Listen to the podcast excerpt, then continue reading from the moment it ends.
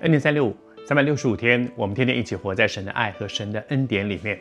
我们在分享，在幕后的世代里面，我们在预备主的再来。而在这个过程当中，会有很多的迹象。当我们看到这些迹象呢，我们还是说，神不是要告诉我们说，哦，有有一些苦难，有一些怎么样的一些事情，让我们胆战心惊、害怕。其实不是，最重要的一个部分是让我们预备，我们预备好自己。预备好做该做的事情，以至于主再来，对我们来讲不是一件可怕的事情。你知道啊，以前念书的时候啊，班上常常都有两种学生，有一种学生呢，是一到考试吓得不得了，完蛋了，因为没有念书嘛，所以那另外一种呢，考试很快乐的，为什么？因为我我我已经预备好了，所以接下来的时候，对，我大概会因此可以得到很多的奖赏，会得到奖品，会得到奖励。预备好的。跟没有预备好的，面对最后的那个期末考，态度是不一样的，都会紧张，考试难免都会紧张。但是有人紧张当中是带着兴奋的，有人紧张当中是带着惧怕的。关键是在我们有没有认真的预备。接下来呢，我也要跟你分享在幕后的世代里面的一些预兆，碰到这些事，我们都要被警惕。这是里面讲到什么呢？他说到那个时候，人要把你们陷在患难当中，会有苦难，也要甚至杀害你们，你们又要为神的名被万民恨恶。这里面讲到杀害，有时候我们大家会想说：哇，都到什么时候了？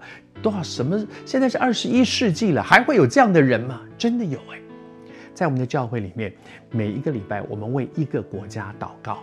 为一个多，因为求主教导我们更宽广的，不只是看到我的需要，为很多列国来祷告。但是就发现，在今天，直到二十一世纪的今天，在一些国家，在一些地区，仍然有人是因为信仰的关系，因为信耶稣基督，失去生命。受到很不好的一些待遇，而他们遇到那些待遇，不是因为他做了什么坏事，是因为为着神的名的缘故。这就是在八福里面讲到说，为义受逼迫。求主帮助我们，给我们一个很荣耀的盼望。我们一方面为在苦难当中的人祷告，另外一方面带着一个很荣耀的盼望，说我们为着主为义，就是他为主。为主的名受逼迫，而圣经上说是有福的，因为主必然会报答他们。求主恩待我们，我们也预备好自己。